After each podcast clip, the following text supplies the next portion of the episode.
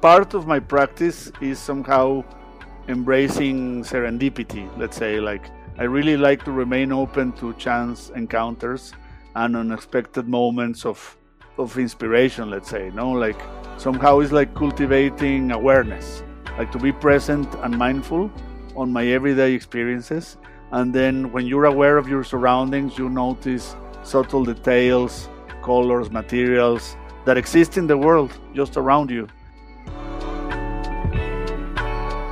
Was mit Kunst? Ein Podcast von und mit Johann König.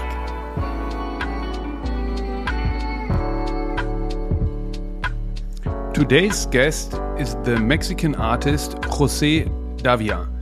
Jose is based in Guadalajara, Mexico, where he has his beautiful studio. And Jose works with sculpture, photography, painting, actually all media. And what that all connects, Jose is telling us now in the podcast. Welcome, Jose. Uh, hello, Johann. It's a pleasure to be here. Thank you. Thank you for joining me. Jose, what drives my interest uh, always most speaking with my guests is how did you got in touch with art in your life because your parents aren't artists right that's correct yes i mean it's um it's a peculiar story because uh, my father used to work in a radio station by the way and my my mother is a psychologist so actually there were really no connections to art However, I have two very pivotal experiences that guide me through art.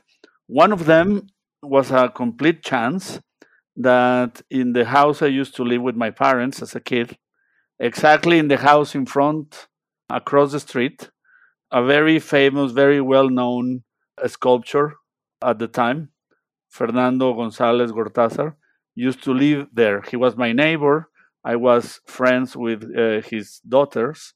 I used to play with them in the street and used to visit his their house. And he had a studio at the house, and it was a very very moving experience for me. Every time I went to the house, I was just mesmerized by the things I saw there. It was a very profound experience, and it was a complete chance.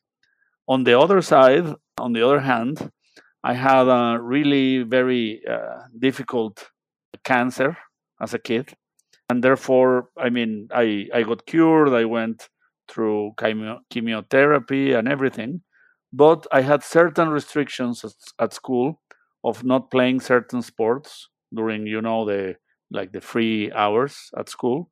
So I I used to go to the art salon in the school because that was like the nicest place to be in case you could not be like playing football or something. And um, the teachers there were very nice. I would spend my time there drawing and making like maquettes with plastiline and I mean just trying to get my time by. So uh, these two chances actually guide me through art at a very very early age. Interesting, but still you were so somehow impressed or influenced by art, you choose to study architecture instead of art school. Was that because of a lack of, of art academy?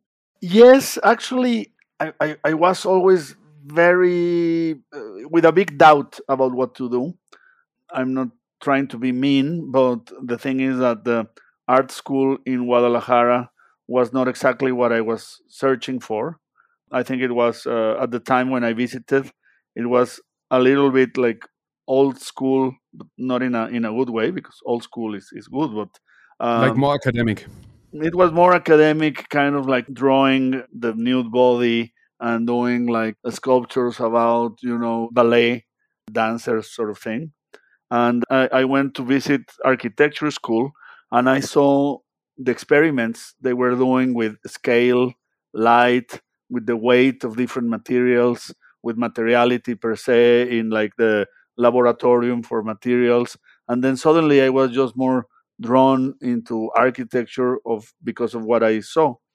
However these things that i, I realized these things that caught my attention actually are things that I, I, I apply and i use very much into my sculpture making today And did you finish? Like, do you have an? Could could you build a house? Are you have a degree in in? Can you file a, yes. I, I mean, I, I, as I was already like in uh, two years into architecture school, I was already starting to do some some shows at the age of 21.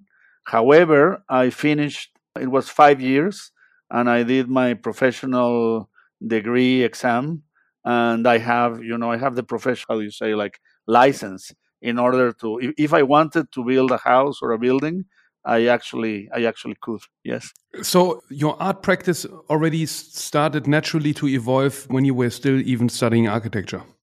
Yes, I, I remember my father actually gave me as a birthday present when I turned 18 the complete set of for making like a photography dark room like in, in order to develop my own films and be able to print my own photographs and he also gave me Pentax K1000 camera. I still remember remember it, and that uh, uh, that gift actually was also a catalyzer into me going very much into a more artistic practice because I was studying architecture, but mostly like the rest of my free time I was taking pictures and developing them in my in my dark room. What was your first artwork? Because I think it's often interesting in the practice of artists. Like you look at Gerhard Richter, you know, his early work, he's not considering ah, yes. part of his oeuvre. So yes. He made these paintings, but they're not part of his catalogue raisonné because there's a certain sort of crucial time in many artists' career where they say, okay, here I found my language, here I, I knew what I wanted to express, and this is the work, here the work starts. Yes, no, I, I totally agree. No, it, somehow when you're very very young as an artist, you are actually exploring and approaching different ideas and concepts from different angles, trying to develop your artistic vision, no, your artistic language. I think I think in my case, when I started to feel more confident about finding some footing that I felt uh, it, it, it, was already coherent with what I'm doing. I think it was actually more by the by around 2008 2009 actually. So it's not that long ago. Let's say it's about 14 15 years. Maybe well maybe a little bit earlier. 2007 when when I was already doing some artist residencies and I I realized it was a moment where I made peace with myself in the sense that I understood that uh, sculpture making had a lot to do with the way we understand the world in terms of uh, the relation with the force of gravity, with materiality, that it didn't have to do with architecture as a subject, but rather as, as, as very specific strengths that enhance the, the conceptual practice of, of sculpture. No? and and in that sense, I, I thought in that moment I kind of like found that I had a, a voice there or, of something to talk about. That it, it was coherent with with certain uh, visual practices in in two dimensional work that I was doing as well. That's a good point. The two dimensional works you do, for example, you take images from art history and then you cut elements out and the image becomes very sculptural because the cutout creates a shadow and then you often there are single motifs like a picasso for example where you cut shapes out but then there are also other motifs which then you juxtapose together which create one larger frame but then there are all these different elements inside i hope i more or less uh, audioly described. The how how does this connect to your sculptural work which play with gravity and force of nature? How did one come about in context to the other? Yes i mean that, that's a good question because i i have also i mean talking about this um, coherent part, co- coherence part. I have to also add i find very interesting and it's very appealing to me to to work in different uh, in different mediums and also allow each medium to express itself in in, in diverse ways. Uh, because it's like let's say if you were a writer it's like a writer who can write poetry but also uh, essay uh, novel and maybe even some uh, journalism at the end of the day works with uh, a writer works with ideas and with with uh, letters, with words, and in that sense, as an artist, for example, I think like each medium has its own inherent qualities and possibilities, and evoke different emotional responses to provoke distinct interpretations. So if you navigate through different mediums, you can tap into different strengths and impact with the work more people. No, you push boundaries and explore like new artistic territories. So in that sense, I do. I what I'm trying to say is that I do this exploring with different mediums in a very conscious way. I know some artists which I respect a lot. They work like only in one medium with one very specific, let's say, like message, uh, and and and I respect that a lot. But I, I, me personally, I like to to to explore like in different artistic mediums and working across various mediums to to reach a broader spectrum. In the in the sense specifically about the the paper that I cut, I think it, it has a very long tradition with Mexican cut paper art. It, it's a very traditional technique of drawing in paper by cutting it.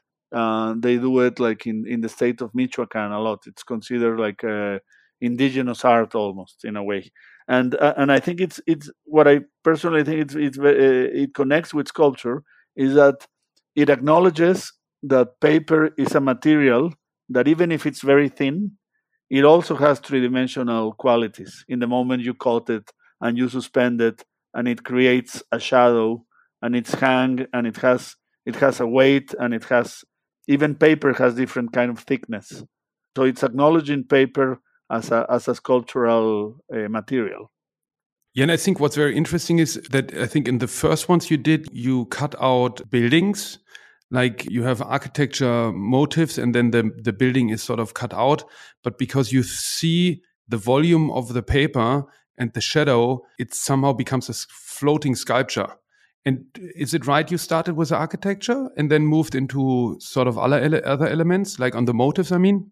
Yes, that's like I, think at the time when I did the, the architecture cutouts you are mentioning, I was still trying to to find these different motives that were still very much linked to my to my past as an architecture student. So I think it just made sense to go directly and cut out these buildings because it was also a reflection upon what is more important in a in a building. It's its surrounding and the experiences it creates or the building as an object no? So it was also like posing a question by by the fact of deleting the most important image out of out of the composition. Uh, however with time i started to develop and realized i could actually take these kind of like reflections and uh, through through art history because as i am self-taught artist I was consuming a lot of books about other artists and art movements and art history. So then naturally, uh, I, I, then started to use another images that were not actually buildings. You also physically somehow turned your back on architecture, right? You cut it out somehow. Yes, exactly. It's it's somehow kind of. I think maybe that was unconsciously resignation letter in a way. And then I really love your the works you did, for example, of Dan Flavin, where you took out the Dan Flavin object itself, but the projection, the light which you see reflecting on the wall is still there, but the actual object which creates this light is gone. You also sort of uh, a very important work of yours, which I remember uh, I was very impressed by, was in Art Basel Miami Beach, where you also cut out so in, in maybe it's important to explain. In i think it was also my first participation in art basel miami there was this uh, container section at the beach where there were overseas shipping containers. The fair used to ship walls to the fair. And then they had these empty containers and put walls inside and then galleries could rent these containers to exhibit art. And it was very difficult exhibition conditions because these small containers had a air condition, but they were very narrow and long. And it was not really the ideal place to exhibit art. And you did a really super great project. You took this shipping container and you cut it apart. And then it was a still had the silhouette and the shape of a shipping container, but and of course was sort of referencing to Donald Judd, but was a complete sort of intervention on its own. How did you come about it? How how uh, were you invited to do a solo project then? Then this you came up with this, or how how do you come to this? Yes, I, yes, I, I, was I was invited to do a solo project for this back then this uh, young gallery in New York City by Leslie Fritz, and and actually I came about exactly what what you were talking about. I realized showing art inside a container was really not ideal. It was a really difficult exhibition conditions. So suddenly I thought, you know, I shall then actually work with the reflection that a container is not a good place to show art. So therefore, I'm going to use the container as the art itself. I'm going to intervene it instead of using it to literally contain works, but actually make it the work itself. Um, basically, that was the the main the main reflection upon upon that work, and and I have I was already I was at the time very interested in the work of Donald Judd, but in the relationship of Donald Judd sculpture to space and metrics of space and architecture. And I was thinking, what if his very uh, famous boxes uh, were actually changed in scale and you could experience them physically, anthropo- anthropomorphically? And, and therefore, it came about this idea of then actually uh, uh doing the container as if it was, let's say, like a blown up Donald Judd put in a horizontal condition and you could walk through it. So sometimes you appropriate or you work with elements from all from our daily life. In this case, with a container. Another example is the Acapulco chair, which is an interesting chair because it is sort of uh, like a design icon, but it doesn't really have an. Uh, it's like an Eames chair, but it doesn't have an uh, author, no. Exactly. I mean that that's what actually really struck me with the Acapulco chair is that it might very well be perhaps the most well-known piece of Mexican furniture out there internationally, but it but it has no author as you very well mentioned. And it has no patent. You can freely make an Acapulco chair that it's always about your interpretation of it. There's no an exact plan or there's not an exact uh, execution drawings and that's also very interesting because I think there we found there we find a, a very democratic common language of speaking about the same thing but with very subtle like differences no? And how do you build them from scratch or you take existing ones and rework them? How um, tell us a bit how you also work in your studio. In my studio i try to use and control as much as possible of every single procedure that goes into the work. However, there is a couple of things that I always go with outside, let's say, contractors. Uh, one of them actually is the painting in sculpture for like metal objects. I've been working with this uh, atelier that paints cars, you know, and cars when they go into a wreckage and they have to fix them. But I've been working with this like car painter over more than 10 years now. So he knows very well what I want to do. And he has a exquisite technique for painting metal. And he has everything you need to do so in a, in a scale and size that if I were to do so in my studio, it would be very difficult. No? However, I also started working with a metal welder outside of my studio, uh, also about 10 years ago. And he was building Acapulco chairs to to sell them, but I think he had no, he didn't have very much good luck in selling them. so so then suddenly, but very competitive, no? Because if there's no patent, uh, then exactly. I mean, if, if if you're just like a metal welder and you don't have like a fancy furniture shop, it's actually not a not a very good place to like sell Acapulco chairs.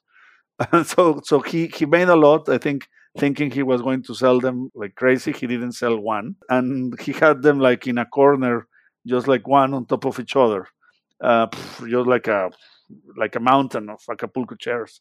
And and when I saw that, I I could not restrain myself for suddenly seeing this this object trouvé, no, very Duchampian uh, object. No, I saw it and I thought like, okay, this is an artwork already here.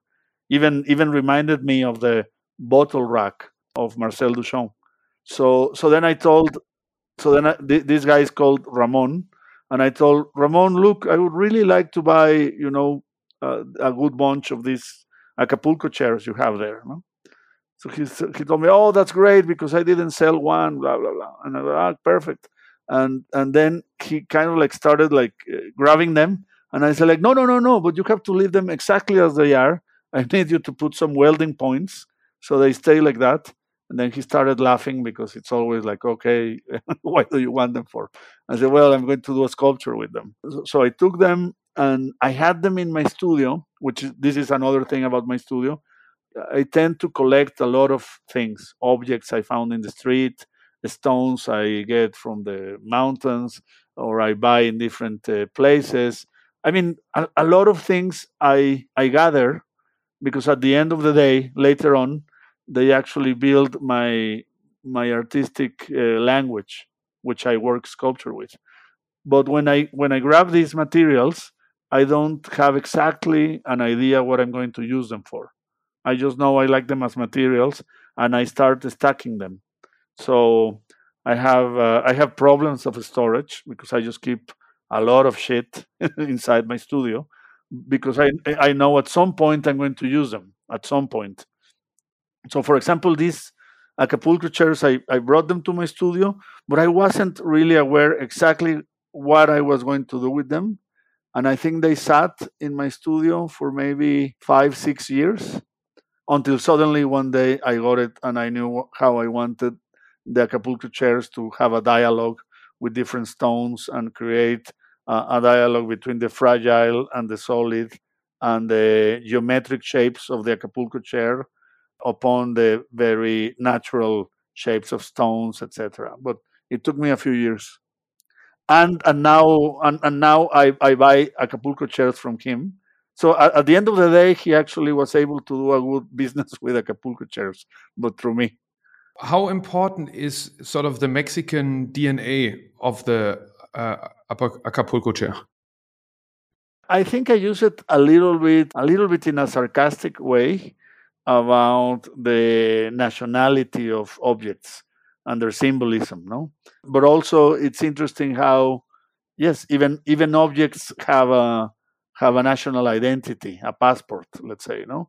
So therefore, suddenly, when some people ask me, like, well, you know, is is your sculpture, is your work really like Mexican or international? And and I find with like th- that question, I always say, well, I I really don't know because if my sculpture is Mexican, it's uh, a, a, an organic result that I am Mexican. I live in Mexico. I eat Mexican food. I sleep in Mexico. But I'm not trying per se to do like a Mexican work, quotes. However, then using a Mexican piece of furniture just adds up to this like conversation and reflection upon what is the nationality on the on the nature of the work. No. Yeah, but it also uh, hearing how you came about it, it's just also a reaction how you walk through life and uh, are influenced by your surrounding and and what sort of inspires you and how thing one thing comes to the other. A significant element in your in your work and also was our first exhibition we did together a couple of years ago. The title was The Stone, The Builder Refused was a spectacular piece of three giant marble plates, which were uh, the, the the work is titled Joint Effort, and is so it's three very large white marble plates, and they are leaning among each other. So they are connected with sort of tape, which is used for, which is often seen on when goods are shipped around on trucks, or you have a, a pallet of books uh, or or stones. But here you had these three giant they were uh, two by three meter or even bigger each and they were all leaning in the in the belts. But if one would be out of line they all would collapse. I hope i more or less described it well. And this the strap band you're using that's often appearing in your work how did this when did you start to use this? Because it's a very i mean in all the sculpture and painting all what has been done it's so difficult to bring some new innovative elements which also somehow represent something into the practice. How how did you come about this?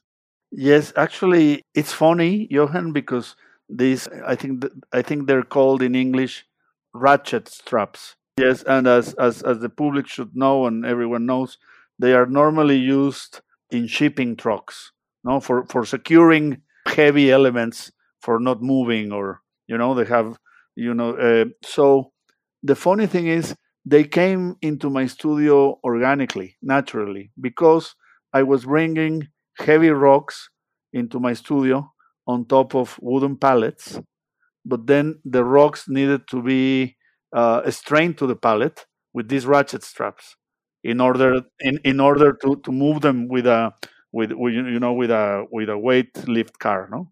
Yeah. Uh, so that so they, they, don't fall off. So they don't fall off. And suddenly these ratchet straps were were all over my studio for some time with these with these stones and heavy heavy material. And at some point i realized like well they are already here. They are already having a very interesting dialogue with the stone and creating like a support and like a, a, joint effort for making the the rock not fall and against like the gravity because the rock wants to fall and the strap is actually providing uh, doesn't falling. So then suddenly it was just a natural way to say well they are a part of the work. I'm going to incorporate them in the sculpture and not just leaving them outside of the sculpture. Interesting. So you again just open-eyed you noticed it? Because what I like so much about them is that they they have these bright colors and uh, you use them in outdoor works. And a very big problem in outdoor works is color because the sun is just uh, bleaching out everything. And these straps have they bring somehow a little pop and a little sort of commercial critique or you know you have all these association to these um, to these straps and they bring a fresh element into the work uh, so you found it more as a coincidence, and then you started to include them in your in your practice. Yes, I, I think part of my practice is somehow embracing serendipity. Let's say, like I really like to remain open to chance encounters and unexpected moments of of inspiration. Let's say, no, like somehow it's like cultivating awareness, like to be present and mindful on my everyday experiences and then when you're aware of your surroundings, you notice subtle details, colors, materials that exist in the world just around you. So I think part of my of my visual vocabulary, somehow let's say, or my own artistic voice is actually being always able to, to keep my eyes open and embrace this this chance and allow myself to actually incorporate the work. And and in that sense, takes the work into a more everyday sort of object that escapes the academic canons of, of art in that sense. And tell me, you explained me once before. I was very impressed. I try to get it together again. So, because what I interesting find on sculpture, usually it's either you take away or you add, right? You have a you have like a solid stone, and then you uh, like the the Bildhauer, the the classic um, Michelangelo. They hit parts away and then the sculpture sort of comes out. Or you take clay and add and build something out of it. And the stones you use and the in your work somehow there's a there's a line related to the the earth of stones which come out of the ground or which have been sort of washed over and over on the sea so they become these like uh, soft shape. I mean i use different kinds of stones also for different like symbolic reasons. Now, some stones are the result of compression and being pushed by by these incredible forces that that make this compression.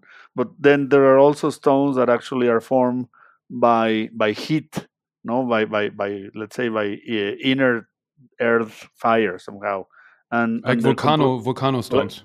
Exactly, and their composition it's actually like uh, very different and i like to to be aware of of, of that uh, situation in order to symbolically use them for different uh, aspects H- however i i like to think very much that sculpture exists because of how its elements like come together. No, Can, uh, uh, uh, understanding that as an exploration of composition, relationships, and the and the transformative power of arrangement. Let's say if you have like two different rocks and uh, a piece of uh, wood and a, a block of concrete, and somehow you you put them together in a way that actually then it, it makes a sculpture. That's why I like to title some sculptures joint effort because they are together doing something.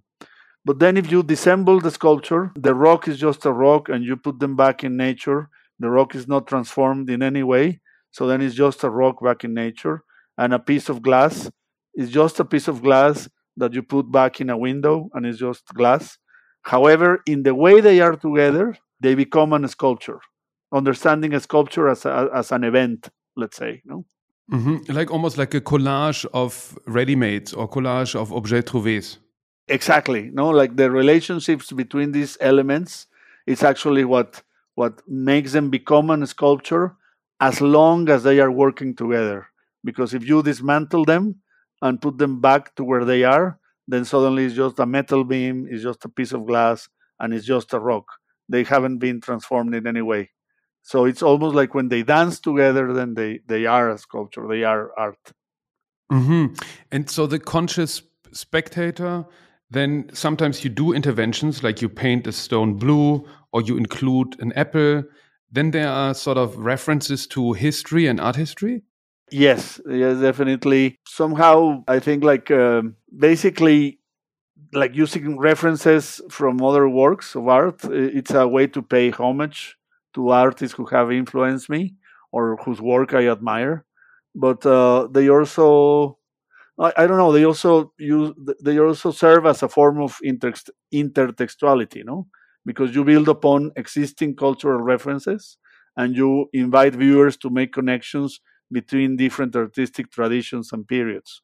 So then, by me, I'm interested in by doing that, I'm inviting the, the, the public and the viewers to to make these these connections and actually make the the the artwork a place to start thinking about art and making their own reflections so then you create content by by what you remember of the work not only by the object you are looking at but then the apple obviously refers to newton no Yes, I mean it has it has the very direct reflect to Newton, but it also I mean I, I was very interested in the apple because then I started to fall into the let's say discovery that it has thousands of references. It's it's it's a fruit that it's is the reference fruit. No, I mean it also has the obviously the reference to Adam and, and Eve and how like the apple made us lose our sense of like innocence but then it also had the reference to to William Tell and the idea of like human deep emotions about like control and power but it was then also used by the Beatles for their record label but it was also used by by Turing to to put like poison and kill himself later on then used by Steve Jobs for example uh, but it was obviously used in in the very famous Walt Disney movie of uh, Blancanieves that the evil the the witch gives her like an apple to actually you know poison her. And then you just continue and then you realize the apple for some reason is everywhere in different cultures from pop to history in uh, in different places.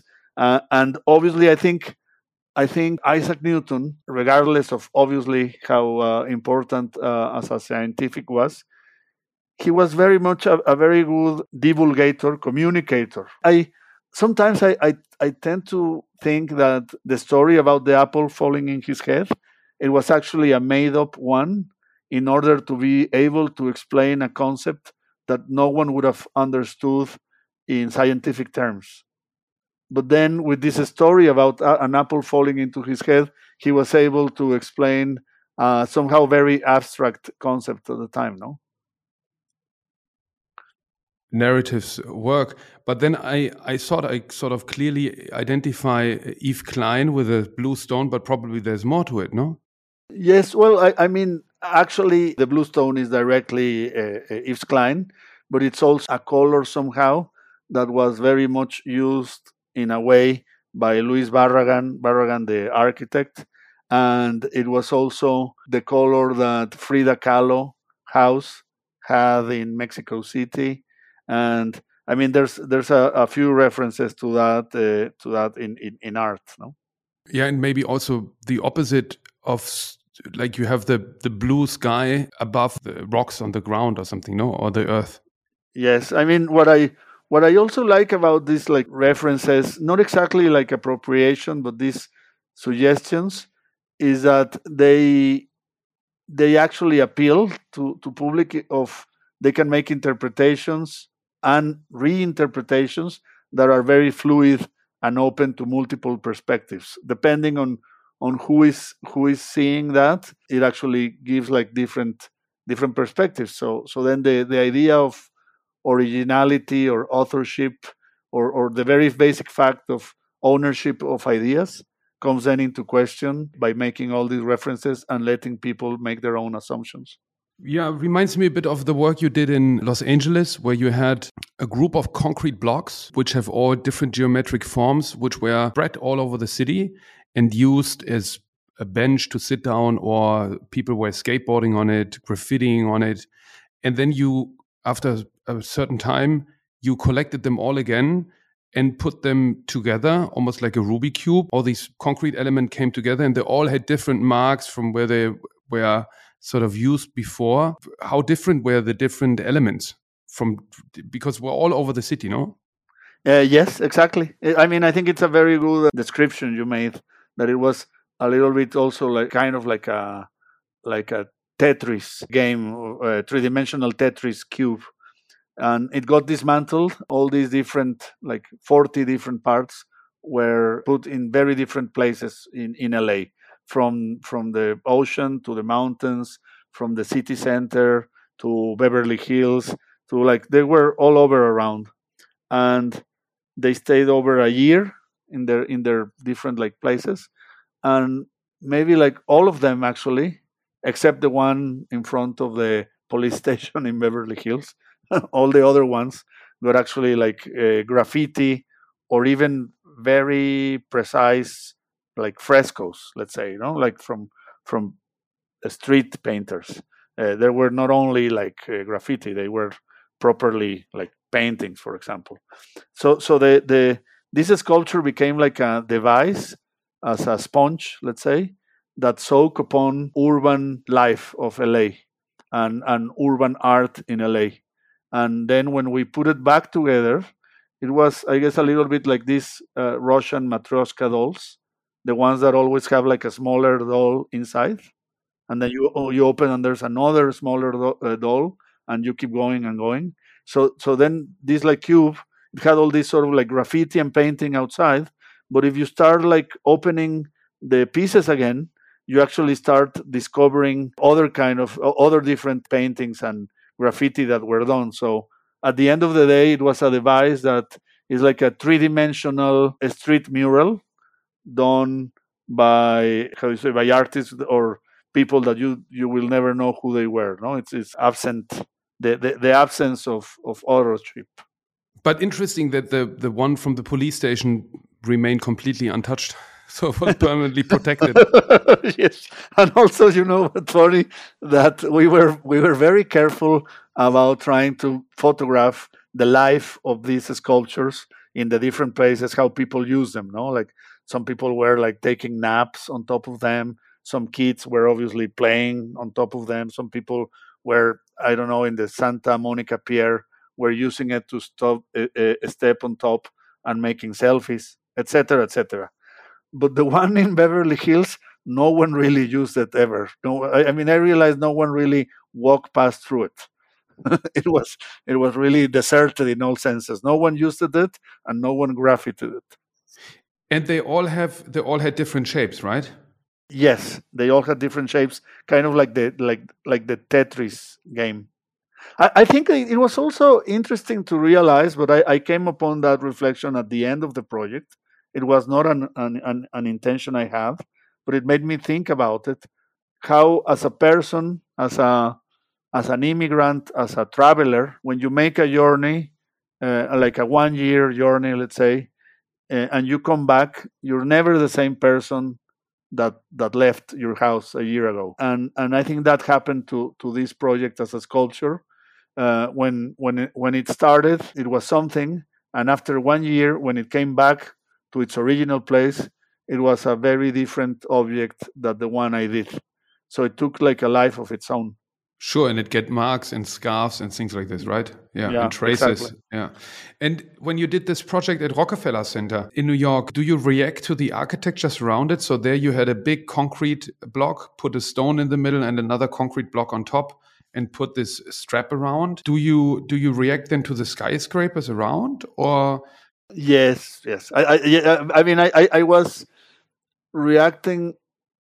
I, I wanted to react more precisely towards the idea of verticality in Manhattan. No, uh, n- not specifically to to the act- architecture in terms of style, but to the idea of, of verticality, which sounds very simple, but in a way is what actually defines and it's shared by maybe every single building in Manhattan. Somehow it has a verticality issue, let's say, situation. So I wanted the sculpture to to to attend that issue per, uh, per se and be like about verticality in that sense. And maybe last, tell us what you're working on right now. You, uh, we are opening a show in Seoul, in Korea now, with uh, new paintings. Maybe you tell us about these paintings also. let's say I'm very happy working with painting because that's what I that's what I used to do almost every day as a kid. Going back also to the very like first question you posed in the in the in the podcast, um, I used to to paint every single day. I, I know most a lot of kids do, but it was on a very serious way I used to paint. So I guess also somehow when I became a professional artist, I was a bit reluctant of painting because it had the reference to me as what I did as a kid. Uh, so it took me a, a lot of years to come to terms personally with my own uh, idea of what it meant to paint. It wasn't easy for me to to accept it and go back to that medium. However, it's something I, I, I obviously really enjoy and, and love. And, and and therefore these paintings they they all have in common something as simple as the circle as a as a shape that it has been used so many times by so many different artists in the 10th century but also in history of painting no? There is thousands of references. Let's say painting a circle is like painting a, a landscape or painting the sea. Everyone has done it but everyone does it in their own style concept and idea. Also i mean somehow like as the acapulco chair in that sense no? So i understood there was a lot of references that could actually perhaps somehow be perceived neg- negatively but at the same time if you if you just scrap a little bit below the surface you realize the circle is there in so many references by so many artists that it's interesting to do it like once more and to do your own version. So all, all, all these paintings revolve around a research I did, I did in the time of the pandemic uh, about the circle and and the very important circles in the 20th century no? And then incorporate them kind of in a in a copy paste sort of way like taking these uh, circles that i was interested with and use them to compose like new and, and, and personal meaning no? You can find like circles from kandinsky malevich ellsworth kelly uh, Bridget Riley, Frank Stella, Hilma af Klint, and the list goes on and on, and Walter Drexel, and different like, I mean, the list just goes on, but like, so it's like using doing this like level field of painting with circles to make my own my own work, no, and and this is very much what what the paintings for the show in in Seoul are about. But it's interesting that you mentioned this because somehow, maybe because of the colored view, I, I would have thought also that they have somehow a Mexican vocabulary, a visual vocabulary. But after all, maybe it's just more modernistic, no? Yes, I mean, I, I, I mean, the, the modern movement, uh, it, it also had like a very uh, a strong a stroke in Mexico. No, like uh, I think in the 30s and 40s, even 50s, you know, the, the modern movement in Mexico was was really very present, and I think there is. You're very right, Johann. I hadn't thought about that in that sense, but I think they they they strike a chord about the Mexican understanding of modernism. I think which is interesting when you mentioned Barragan, for example. I'm, I'm, I'm such a huge fan of Barragan since many years and wanted to, when we were renovating the church, I was thinking of if we could pick up his sort of color scheme, but it's, you can't replace it. It's working in Mexico and it works in Los Angeles, but you can't do that in a northern country because the light is just not I, I, don't know maybe one week a year you have like yeah. the same intensity you know